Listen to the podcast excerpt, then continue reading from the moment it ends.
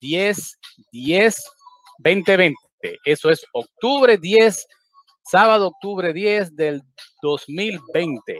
Bienvenidos a Hola Bodega. Seguimos con el tema cómo crear, cómo abrir una bodega. Segunda parte. Bienvenidos.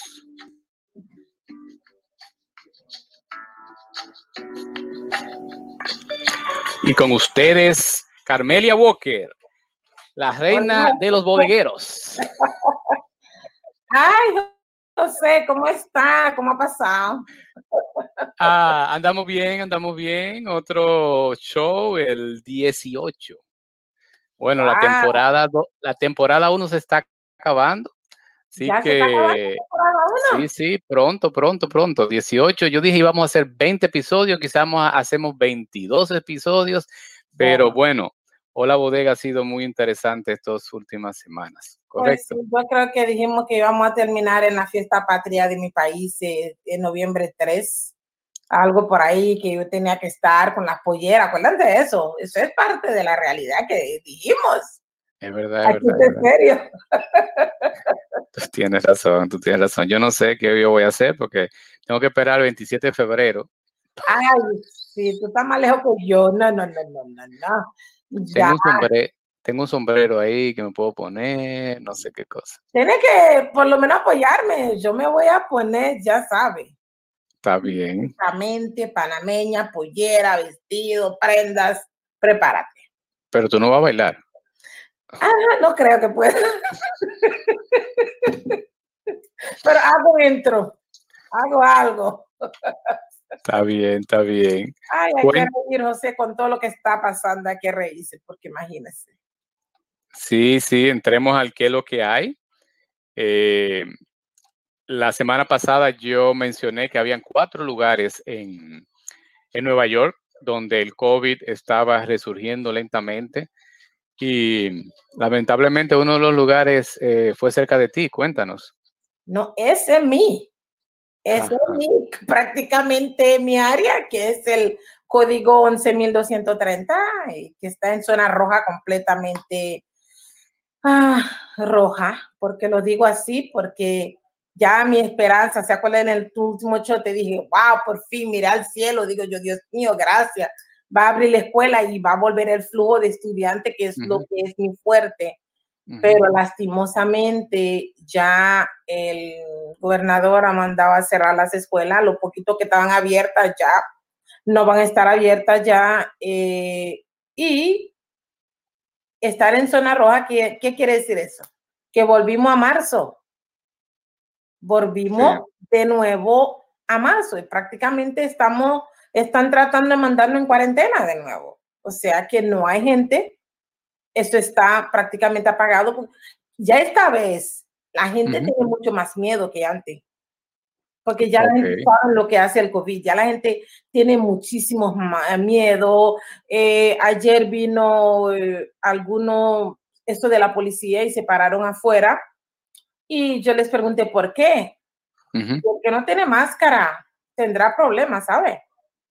Tiene tu máscara, no puede entrar en, esta, en esos establecimientos sin cámara, eh, perdón, de cámara, eh, sin máscara, porque eso no va a afectar a nosotros. No pueden cerrar. Entonces tú dices que la policía está dando vuelta y eso incluso asusta a los, a los clientes tuyos, ¿verdad? Que dicen, bueno, yo no voy por ahí. Eso lo que hace es intimida totalmente a la población, o sea, la zona, y la gente dice, pues yo en mi casa me quedo tú estás en una, área latina, más eh, inmigrante, judía. Yo, estoy en un área que es tan hispano, judías, de todo un poco ahí donde está mi bodega. Porque estamos en de Brooklyn College. Y por ahí hay un ah. área que se llama Midwood, Midwood, um, Flatbush Midwood. Y ahí hay de todo un poco, ¿no? Es un mix de mucha gente. Entonces, eh, ahí hay muy mucho, mucho, mucho, eh, mucha gente, pero lastimosamente la pandemia está volviendo a surgir de manera que la gente ya no quiere. La gente no quiere que ni que le dé bolsa ni nada. Ellos quieren agarrar su mercancía y, Bueno, es un tema que te, toca muy personal a ti, a tu negocio. Todavía quedan, o, hay otros lugares en Nueva York también que, que, están así. Vamos a ver cómo eso evoluciona, vamos a ver cómo las escuelas, eh, qué pasa con las escuelas también. No, bueno, en otro, en, el mismo área de Nueva York conozco a uno, bueno, porque sabe que yo estoy bien de cerca con un parroquia y eso. Hay que están cerrando las iglesias en algunos eh, counties que ya que sean la capacidad mínima. ya, cuando ya iglesia se cierra, cuando ya la bodega no recibe gente, eso de verdad para mí es bien, bien triste. Bueno, pues como yo sé que esto, este, este, este show se va a escuchar como en 20 años, sepamos que octubre 10 del 2020, eh, lamentablemente Nueva York eh, ha, empezado a resurgir Ojalá que no sea una segunda ola y nada más, nada más sea como una olita y, la cosa no llegue a como está en otros lugares en, Estados Unidos.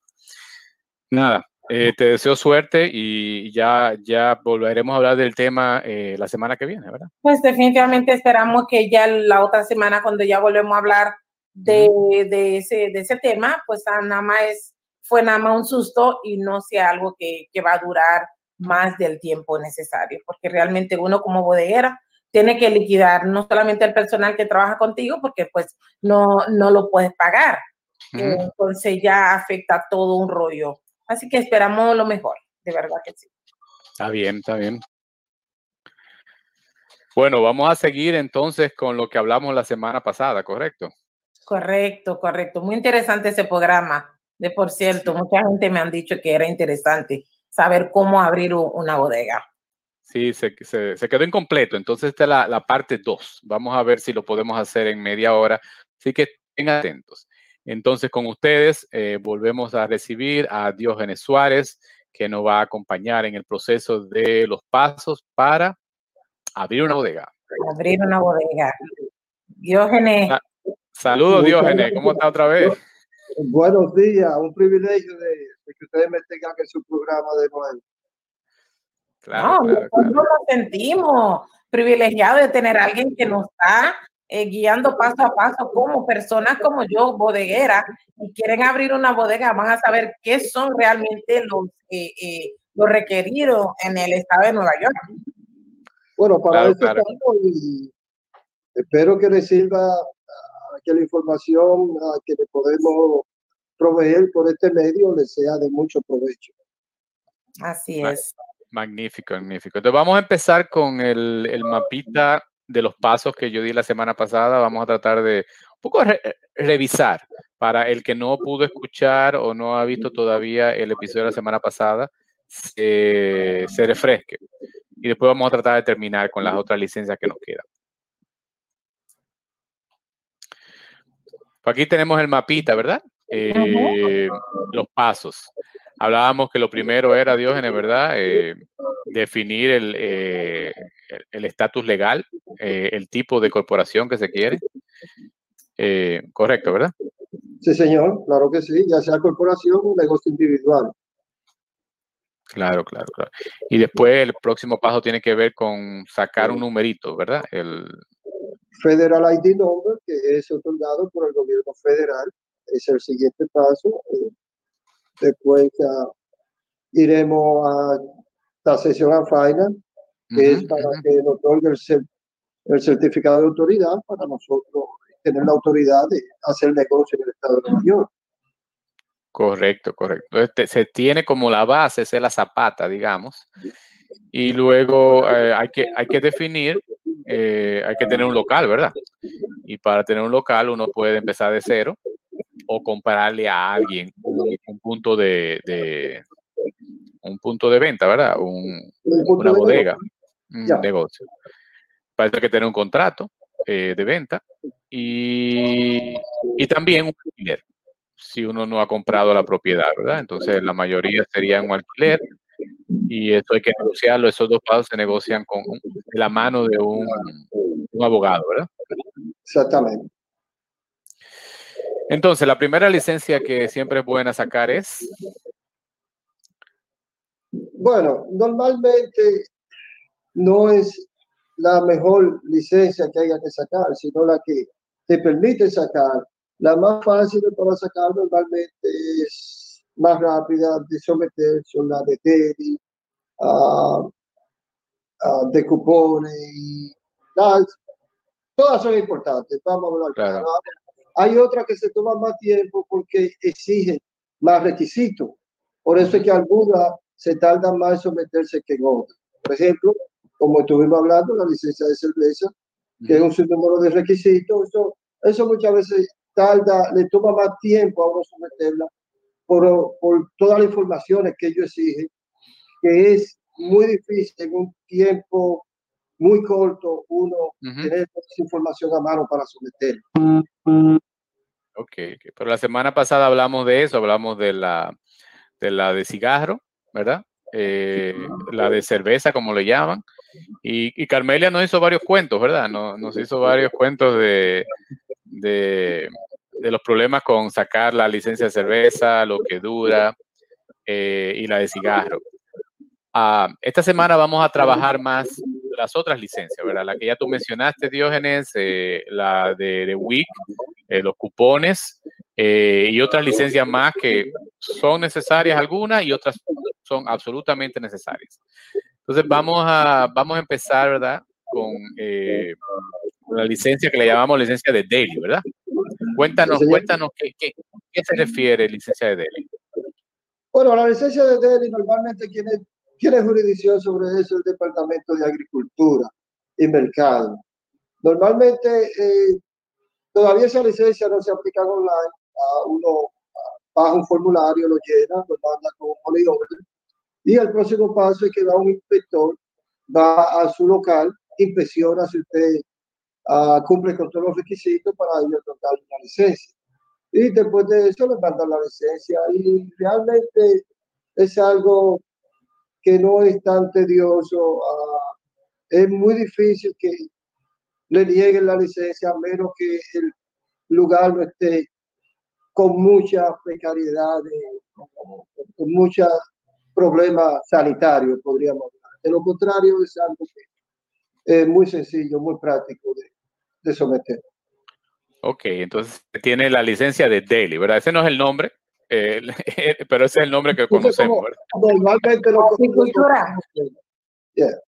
Sí, agricultura, agricultura.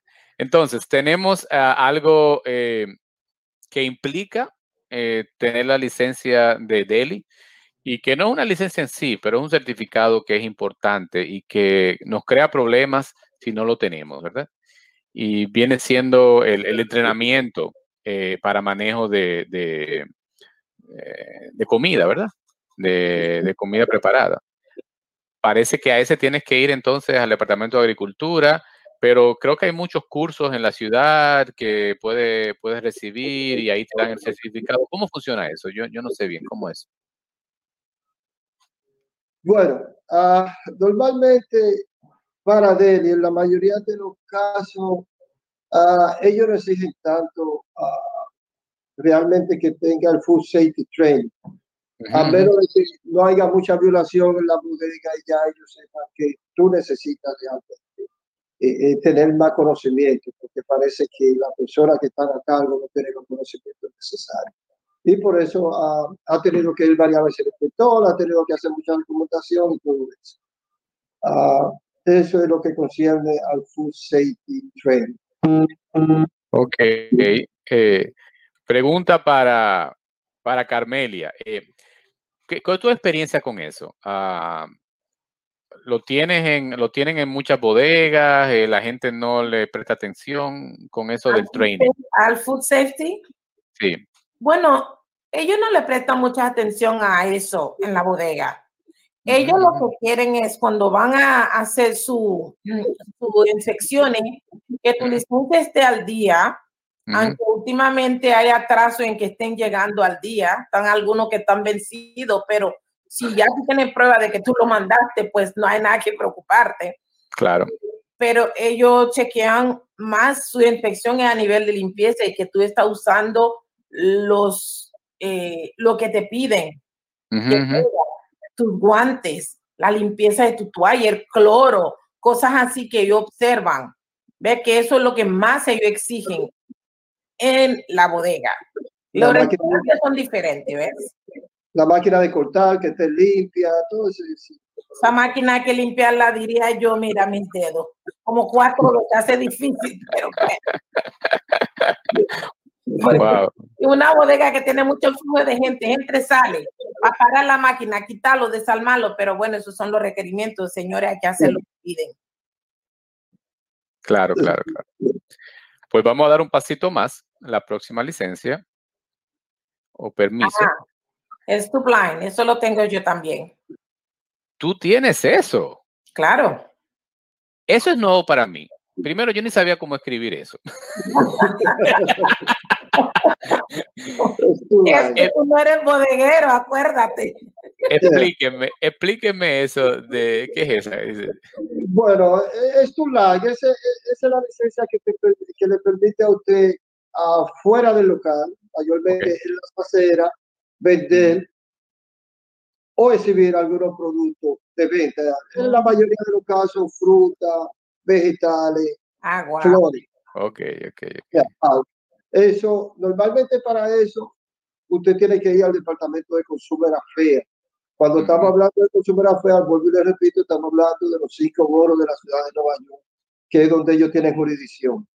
Usted tiene que uh, hacer la aplicación con ella y también hay una cláusula donde el landlord, el dueño de la propiedad, tiene que dar consentimiento para que usted aplique para esa bodega. Le digo, para licencia. Eso es algo muy importante, que si el landlord no tiene el consentimiento, usted no puede tener esa licencia. Oh, Él lo tiene que firmar esto, enviarlo y con el pago que te digan, entonces te lo dan por un tiempo, porque se expira también. Casi siempre dos años, algo así. Vamos a ver, si yo vendo flores, yo tengo que tener esto. Si vendo flores afuera en la acera. Y si, no tengo, lo estás vendiendo flores, te van a dar tu fine. Si tengo un, quiero poner como yo veo que a veces ponen en, en muchas bodegas afuera frutas y cosas, tengo que sacar eso. Exactamente.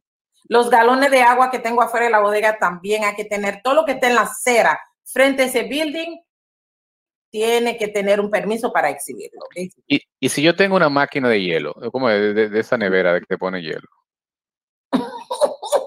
no, eso no, eso no, aplica. esto está fuera del tema en este caso. ok, está bien. Y yo puedo tener una mesita y, y que la gente se pueda sentar a, a comer cosas afuera. Eso es parte de eso negativo. Ahora se da la circunstancia, ahora se está dando la circunstancia de que la ciudad de Nueva York está siendo flexible en cuanto a la comida afuera, de que la gente, inclusive con los restaurantes, se está haciendo algo. Eso era casi imposible conseguir un permiso para comer afuera. ahora la ciudad, por el problema de la pandemia, ha tenido que tomar esa medida para que los restaurantes, los hoteles y alguna pueda sobrevivir.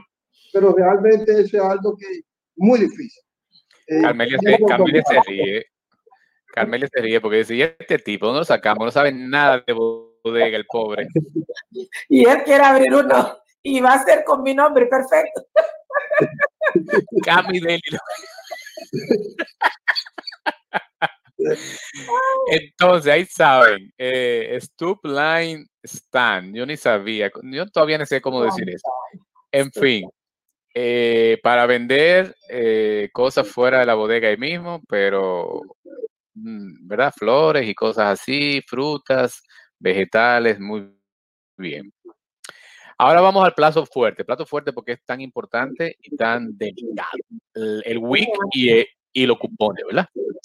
Ay, week, no tengo Vamos primero a, al EBT Snap, que yo ni sé cómo se llama. EBT Snap, cupones, ¿cómo es? Eugenio, explícame. El, el, programa se llama Snap y quien tiene jurisdicción sobre eso el Departamento Federal de Agricultura. Ellos son los que deciden o a ellos que se les somete la aplicación. Y lógicamente hay un sinnúmero de requisitos que ellos exigen para uh, sí, es una aplicación straightforward. Normalmente eso sí hay que hacerlo online.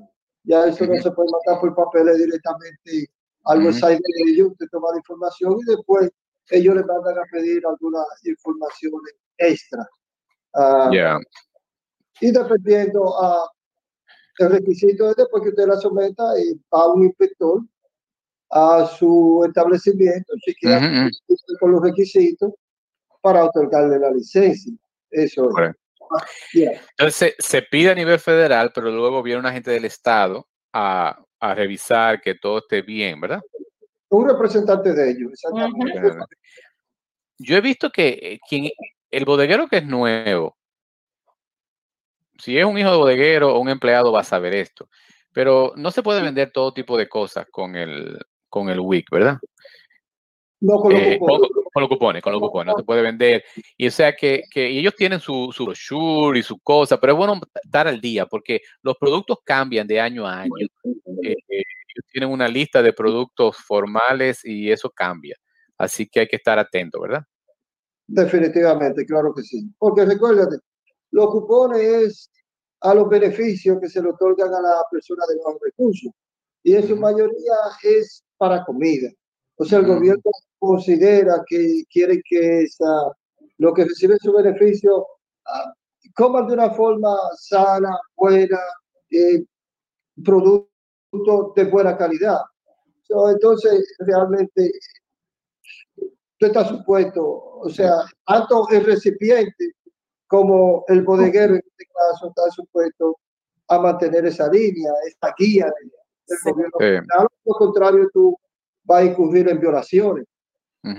Y la gente siempre van a querer que tú puedas venderle cosas que no son parte. Tú tienes que mantenerte en línea como bodeguero, decir, no te lo puedo vender porque no es. Y por eso que muchos bodegueros han caído en problemas, porque han enviado gente a comprar cosas que no deben ser. Sí, sí. Va vamos a tener un programa hablando de los problemas de todas estas licencias Ahora vamos a la parte positiva, la parte de cómo se abre, cómo se consigue la licencia. Y vamos a tener un programa que no vamos, solamente vamos a hablar de los problemas. y, y, las multas. Y ese es otro, ese es otro, otro episodio. Así que estén pendientes. Eh, ¿Verdad? Eh, pero hay algo que no hemos puesto aquí, me he dado cuenta. El hecho de sacar la licencia no te permite vender, necesitas un aparatico, ¿verdad? Definitivamente, ya ahí están, ya se envuelven las entidades financieras, ya sea bancos, a procesadores de tarjeta de crédito, ese tipo de cosas, porque originalmente cuando se hizo el programa, el gobierno otorgaba esa máquina. Después ya ellos se lo dejaron a las empresas privadas que asuman ese tipo de servicio.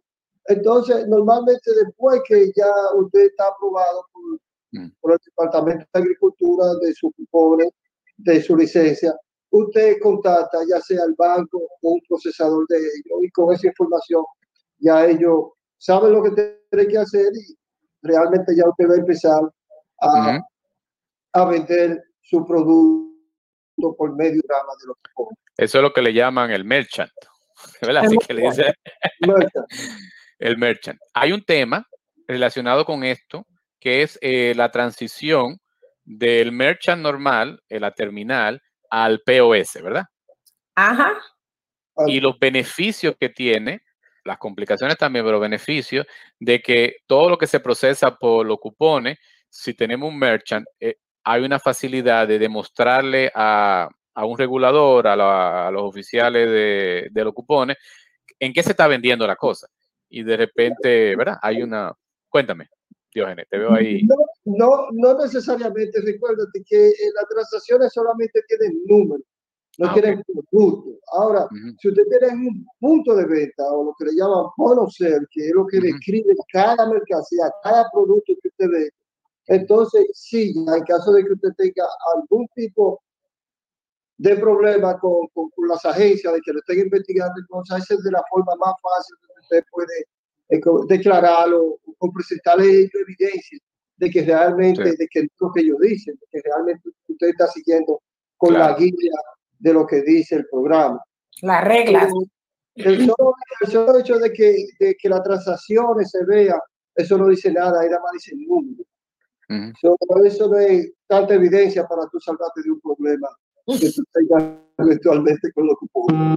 Claro. O sea que lo básico es, yo saco mi licencia de cupón, va a venir una persona a, revisar, un representante a mi tienda, eh, me autoriza y luego tengo que ir a sacar por lo menos lo básico, el merchant, ¿verdad?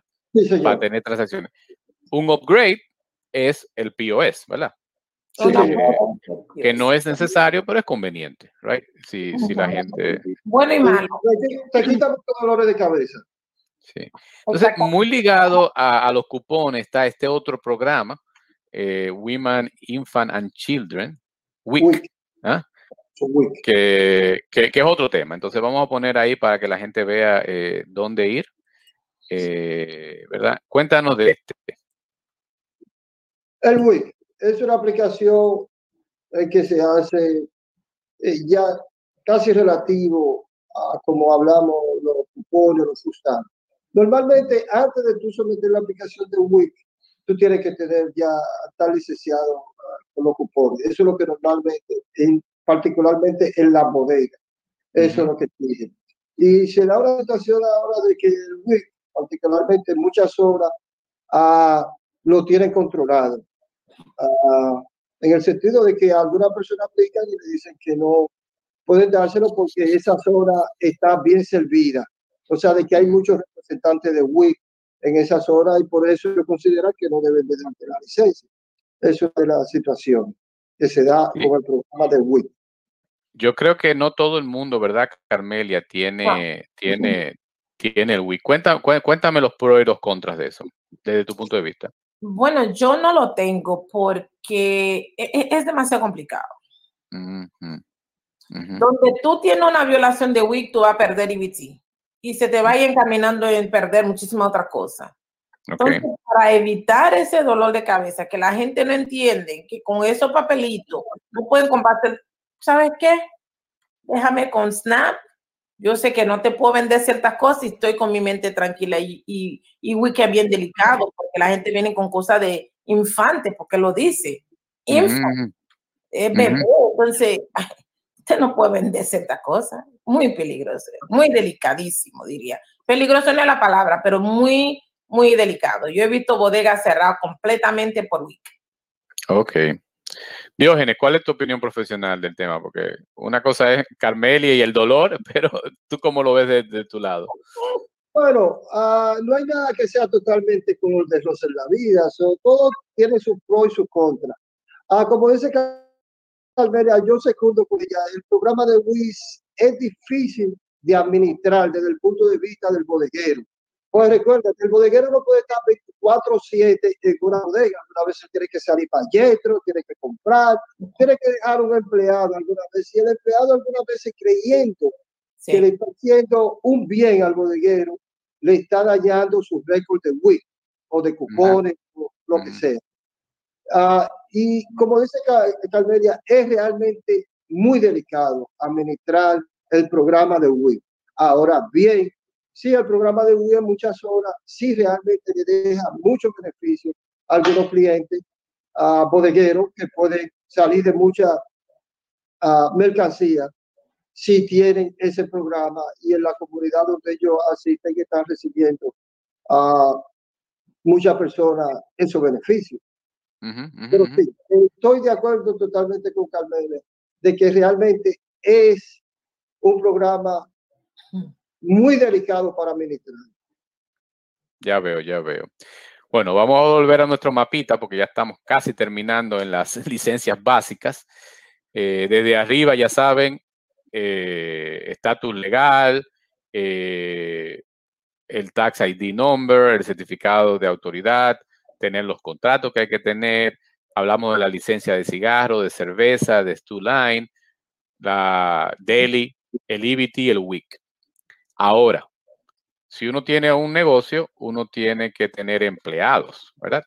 Y tiene también una serie de compromisos con los clientes que visitan, de riesgo, de liability, como le llaman, ¿verdad? O sea, hay otro tipo de cositas más que son absolutamente necesarias. Pero yo quiero que hagamos una pausa y hablemos de cosas que no están aquí. Por ejemplo, importante para las bodegas son la lotería, ¿verdad? no es, no es obligado, pero es una entrada de dinero, tú ves. Y no, no lo pusimos en este, en este, en estos pasos esenciales, ¿correcto? Estamos correctos. ¿Cómo se hace eso? Háblanos un poquito. Carmelia, ¿tú no tienes lotería o tienes lotería? No tengo lotería. No tienes lotería. Y Dios me va a entender por qué. Bueno, ah, también. La loto, ah, simplemente se aplica, se toma una aplicación. Ah, normalmente eh, la preaplicación, la persona va a un gestor, chequea el negocio, a ver si usted cumple con los requisitos de otorgarle una licencia del otro. Yo chequeo muchas veces la zona, a ver quiénes, quiere, otros comerciantes tienen otro que tanto, cuál es la venta de esos lotos y todo, un número de cosas. Después que usted toma la, la manda la aplicación, ellos le, eh, le conectan a ustedes con el sentido de que ustedes tienen que tomarse la huella y oh. tomar un training, un entrenamiento para que usted sepa lo que usted va a hacer. Ah, en cuanto a Calveria, yo lo entiendo. Recuérdate, la mayoría de la, digo, la mayoría de la bodega, no, las bodegas son un, teléfono, eh, un negocio que bastante se mueve bastante cash. Y la loto no coge tarjeta, la loto es cash. Entonces, hay algunas veces un número de situación que todo ese, ese dinero que tú vendes, tú tienes que depositarlo, y corriendo, porque cuando la loto va, mm. va dinero, tiene que estar ahí. Ellos no quieren ningún tipo de excusa ni nada. Si dos o tres veces ellos van a buscar dinero y no está ahí, te la pueden apagar, te la pueden quitar la oh. oh. Ok, ok. Entonces es la lotería. Si yo tengo una máquina de eh, un ATM, eh, yo tengo que reportar eso a la ciudad, yo tengo que sacar algún permiso, ¿eso tiene alguna regulación? Bueno, eso depende a lo que le llamamos ATM, porque recuérdate, hay algunas veces que hay una bodega, hay bodega o cualquier negocio que tiene ATM, pero ese ATM no es de ellos, es de una persona que viene y se lo pone y te paga una comisión. En ese caso, no es responsabilidad del bodeguero ni del, ni del dueño del negocio, es responsabilidad de la compañía de ATM. Ahora bien, hay comerciantes que sí compran un ATM, ah, la ponen a operar y todo eso, sí, ya se, se supone, no, es obligatorio de que la comisión o los beneficios realmente usted también los reporte con su negocio. Ok. Carmela, ¿tú tienes alguna experiencia con eso de ATM? Sí, yo tengo ATM en la, en la bodega, siempre hemos tenido ATM y es algo que yo no tengo absolutamente nada que ver con reportar. El viene y me, me, me llena la máquina cuando no tiene y son eficientes lo que yo tengo. Por lo menos no tengo que quedarme sin, sin dinero dentro de la máquina. Eh, mi, mi, idea un día es tener mi propia máquina y llenar, cargarla yo y no tener que tener nadie que viene a ponerme. Pero es, es importante un ATM dentro del negocio, porque hay muchas personas, mira, fíjese que donde yo estoy hay más negocio, pero hay gente que viene directamente a la por la, seguridad que sienten al sacar el dinero. Claro. Y otras preguntas ahí del que no sabe. Eh, cuando hay compañías, hay bodegas que hacen transacciones de, de, remesas. ¿Eso hay que pedir permiso? ¿Eso es algo como independiente? ¿Es un servicio? como es? Bueno, ya esto es regularizado por el Departamento del Tesoro. Ah, ya, entra, sí, ya, ya entra otra situación. Normalmente, eso de remesa a quien normalmente es un terpario, o sea, una tercera compañía que es la que te da el training y te, y, te sirve como de conducto. O sea, -huh. siendo un intermediario entre esa compañía de remesa y el usuario. Esa es la situación. O sea, normalmente, uh, vuelvo y te repito, eso de hacer remesa, ya eso es proveído por una tercera compañía, que es la que se encarga de, de, educarte y darte el training y decirte y dejarte saber cómo deben de hacerse las cosas. Así es, así mismo es. Vamos a ver qué falta. Eh, Si yo vendo eh, artículos de farmacia, ¿yo puedo hacerlo o no en una bodega? Recuerda que hay muchos productos que son over the counter, que no tienen regulaciones eh, de la FDA o, del Departamento de Salud o, de los médicos. Ah, entonces, ya sí, tú puedes vender, por ejemplo, aquí yo te puedo decir Tylenol, cualquier analgésico, de eso que es over el pecado, producto para yo, todo, Yo pregunto porque hubo una vez algo que se estaban vendiendo unos productos de República Dominicana y, y, que no, eran como aprobados, ni siquiera over the counter, no sé, hubo un tema ahí. Siempre me quedó esa duda. Y, ¿Y qué me falta? ¿Queda alguna otra cosita, Carmelia, que sea importante para la bodega a nivel general? Yo sé que vamos a hablar de Works Comp y de ese tipo de cosas para finalizar, pero a nivel de licencias, permisos. No, porque tocamos punto de lo más importante que es SNAP, agricultura, eh, y incluso mencionamos lotería, y la licencia de cerveza, que es el, uno de la licencia un poquito más complicado de tener. Y pues lo demás eh, entran en todo lo, en toda esa licencia. Que Yo creo que nos falta una, que no es una licencia, pero es, eh, ah, es una licencia y no se usa mucho en bodega, pero es la capacidad de yo tener una mesita o un counter dentro de la bodega para que la gente se coma su sándwich. Yo creo que ahí, entramos en un área gris, ¿verdad? Eh, ya, eso es lo que le llamamos eating and drinking places. Algunas veces hay algunas bodegas, sí, son muy, muy pocas las que, si en el, en el caso de nosotros, en todo el tiempo que tenemos operando o dándole servicio a bodegas, si nosotros hemos tenido cuatro o cinco bodegas que pueden vender comida siendo bodegas y, y, que la gente pueda tomar cerveza, son muchas, porque es un área gris, es un área que está ya entre restaurante y bodega. Sí, sí. Eso, yo considero que es un tema muy profundo ya que tratar. Hace, hace dos semanas hablamos con alguien que tenía esa licencia y tuvo problemas y creo que se la están quitando. Eh, yo, mi, hay una bodega que se llama Bello Deli, eh, ahí en Broadway, cerca de Inwood. Eh, mi apellido es Bello, yo no soy dueño de esa bodega, pero me acuerdo yo que yo iba mucho a esa bodega y tenía, estaba la bodega y tenía el deli y tenía una área cuando yo me podía sentar con, ¿verdad? Y, comer. No, no era una cosa grande, pero estaba ahí, tú ves. Eso era como parte. Bueno, eh, cualquier otra cosa extra, ya saben, comunicarse con Diógenes Suárez. Eh, yo he puesto la información aquí porque, eh, nada, parece que hay muchas otras cosas más que quedan en el aire, pero aquí quiero repetir Diógenes Suárez de Tirado y Asociados y también aquí pongo la dirección, estás en el Bronx, ¿verdad? Está ubicado. En el Bronx, Y entonces aquí, para los que están escuchando esto, que no están viendo YouTube, eh, dinos, dinos el teléfono. Ah, 718-620-5200. Y también puede ser localizado en tiradoinc arroba gmail.com tirado inc, una palabra, arroba gmail.com. Bueno, pues vamos a terminar con la última parte que sin esta es que es imposible tener una bodega, yo creo, porque ahí es que crea muchísimos problemas. Eh, así que tiene que ver con eh, los permisos, ¿verdad, eh, Carmelia? Que son muy importantes.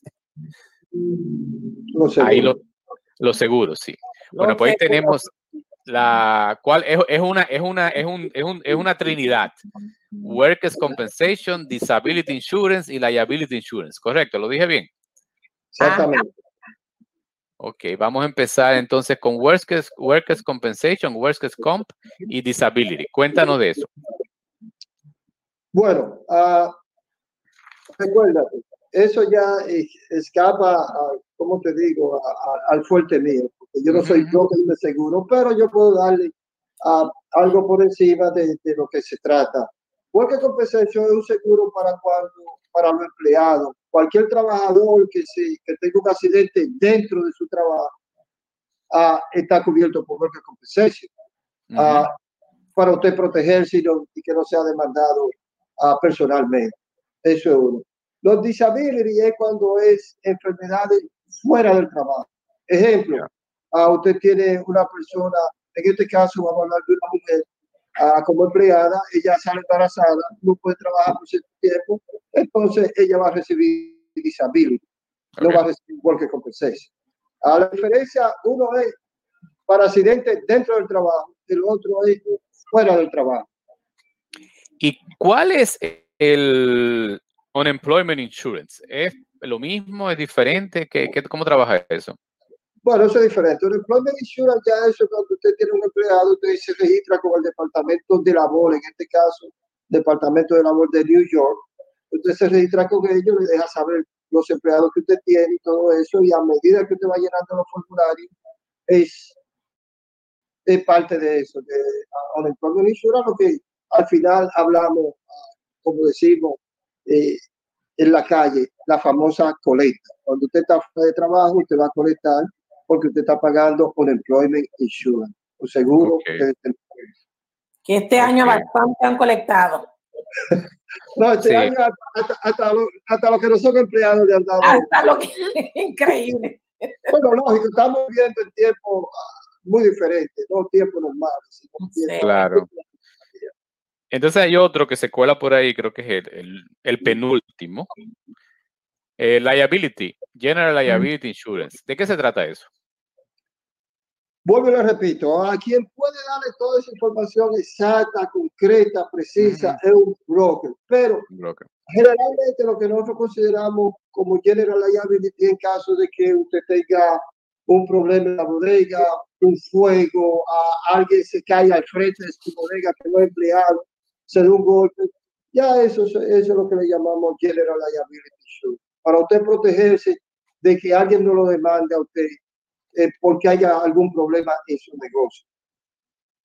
Y Sí, finalmente, Yo creo que, que es un tema que vamos a tener que tomar quizá cuando hacemos un show a futuro, porque todos esos, eh, como dice un broker que explique muy bien por Mm. qué, porque si tú tienes gas en tu negocio y tú tienes eléctrico, ya el seguro varía, tú tienes un basement, todo eso varía, entonces luego nosotros le daremos más detalles sobre lo que es con un broker, como dice Diógenes, para que la gente sepa lo importante, la importancia de cada uno de esos seguros.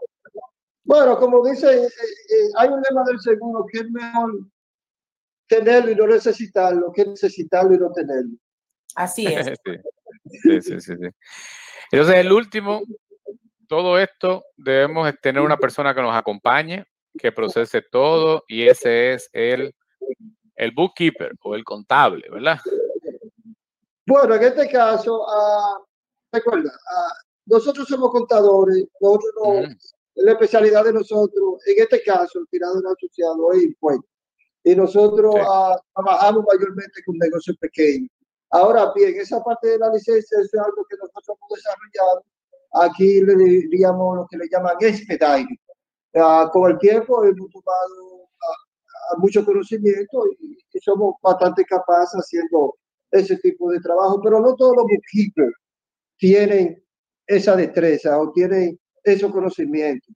Ah, en este caso, nosotros, además de bookkeeper, somos expediter. Expediter, en, en términos, en el jargón dominicano sería tributario, más o menos. So, Ujú. yeah, prácticamente esa era- en este caso es una de las situaciones. El bookkeeper, como usted dice, ya es mantener los libros, de que ustedes eh, reportarle los certares que son normalmente cada tres meses para pequeños negocios, el payroll o la nómina, ah, a lo, si es una corporación, todos los años hay que rendir impuestos a la corporación y ya nosotros nos encargamos de eso, inclusive de la cuando hacen auditoría de Work Compensation o auditoría de en cualquier agencia, ya sea el IRS, la Session of Finance, la ciudad, todo eso, ya, eso, ya ahí entramos nosotros, ya es el campo de nosotros. Ya veo, ya, ya veo, ya veo. Entonces, bueno, vamos a hacer como una recapu- recapital, recu- ¿cómo es? Un review, no me sale en español ahora, eh, de lo que hemos, del el camino que hemos visto. Ahí está Carmelia riéndose, yo sé, Carmelia. Eh, tenemos entonces, eh, registra tu corporación, sacas tus permisos, eh, negocias tu contrato, empiezas a sacar las diferentes licencias que son importantes, permisos, esto no es automático, algunas se pueden hacer online, otras eh, dura más tiempo. Siempre recomendamos un profesional que acompañe a uno en el proceso. Y, y a nivel final, eh, sacar todos estos pedacitos de Workers' Compensation, Disability, Liability y lo demás. Y, y, sí. Perdón que te interrumpa. Ah, Dígame. Los seguros no necesariamente tiene que ser al final. Claro, es claro. una de las cosas primeras que usted tiene que tratar de, de tener. Porque muchas de esas licencias exigen que ustedes tengan esos seguros antes de ellos otorgarlas. Muy cierto. Muy, Muy cierto. cierto. Por, por eso pusimos esa, esas cosas como más a la izquierda de, de la imagen, diciendo quizás no es la continuidad, pero son bien prioritarias, porque unas casi dependen de las otras, ¿verdad? Y bueno, siempre conseguir a alguien que acompañe a uno, sea un bookkeeper en diferentes capacidades, sea una persona encargada de impuestos, un contable total. Son pasos importantísimos. Bueno, yo creo que nosotros ya tenemos aquí un, un súper, súper, súper overview. Carmelia, ¿qué tú crees? No, yo creo que eso va a ayudar a muchísimas personas que están pensando, que tienen en mente abrir un negocio y cuál es realmente lo que vas a necesitar para tomar en, en cuenta y revisar este programa y, y llamar a personas como usted, Eugenio, que tienen ya la experiencia de hacer ese trabajo. Y, alguien tiene problemas con su contable, pues ahí está. Bueno, el éxito también depende en los negocios de, de uno tener personas que le acompañen, ah, de que lo asesoren como debe de ser. No llevarse de la gente como recuerde que la mayoría de nosotros todos somos abogados, contables, doctores, y un sinnúmero de cosas. Así Yo, Claro. particularmente en mi experiencia, yo le dejo al profesional que me diga lo que tengo que hacer. O sea, si yo voy a un médico, aunque yo haya leído un libro de Google o lo que sea, yo no voy a dejarle saber al médico que él tiene que hacer esto. Para eso es que yo voy donde él. Porque Así no Claro. es es igual que un electricista. Yo no voy a decirle, eh, tiene que pasar un cable de No, eso yo se lo dejo a un profesional y eso es una de las de la persona, la mayoría de las personas que tienen éxito en la vida es cuando se dejan llevar de un profesional. Va bien. Buen, buen, buen, buen consejo. José, Sí, no dígame. puedo irnos sin preguntarle algo a Diógenes. Me acuerdo que en el, en el, en el programa anterior le preguntamos cuál era su sándwich preferido. Y él Sí. me dijo, ¿almuerzo o desayuno? Ahora me toca decirme cuál es el desayuno. Bacon and cheese. What else?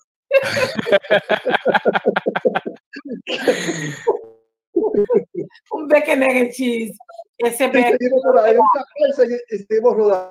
rodando. Exactamente. Qué bueno, qué bueno. Eh, Diógenes ah, Suárez, gracias por estos dos episodios, estas dos semanas que has estado con nosotros.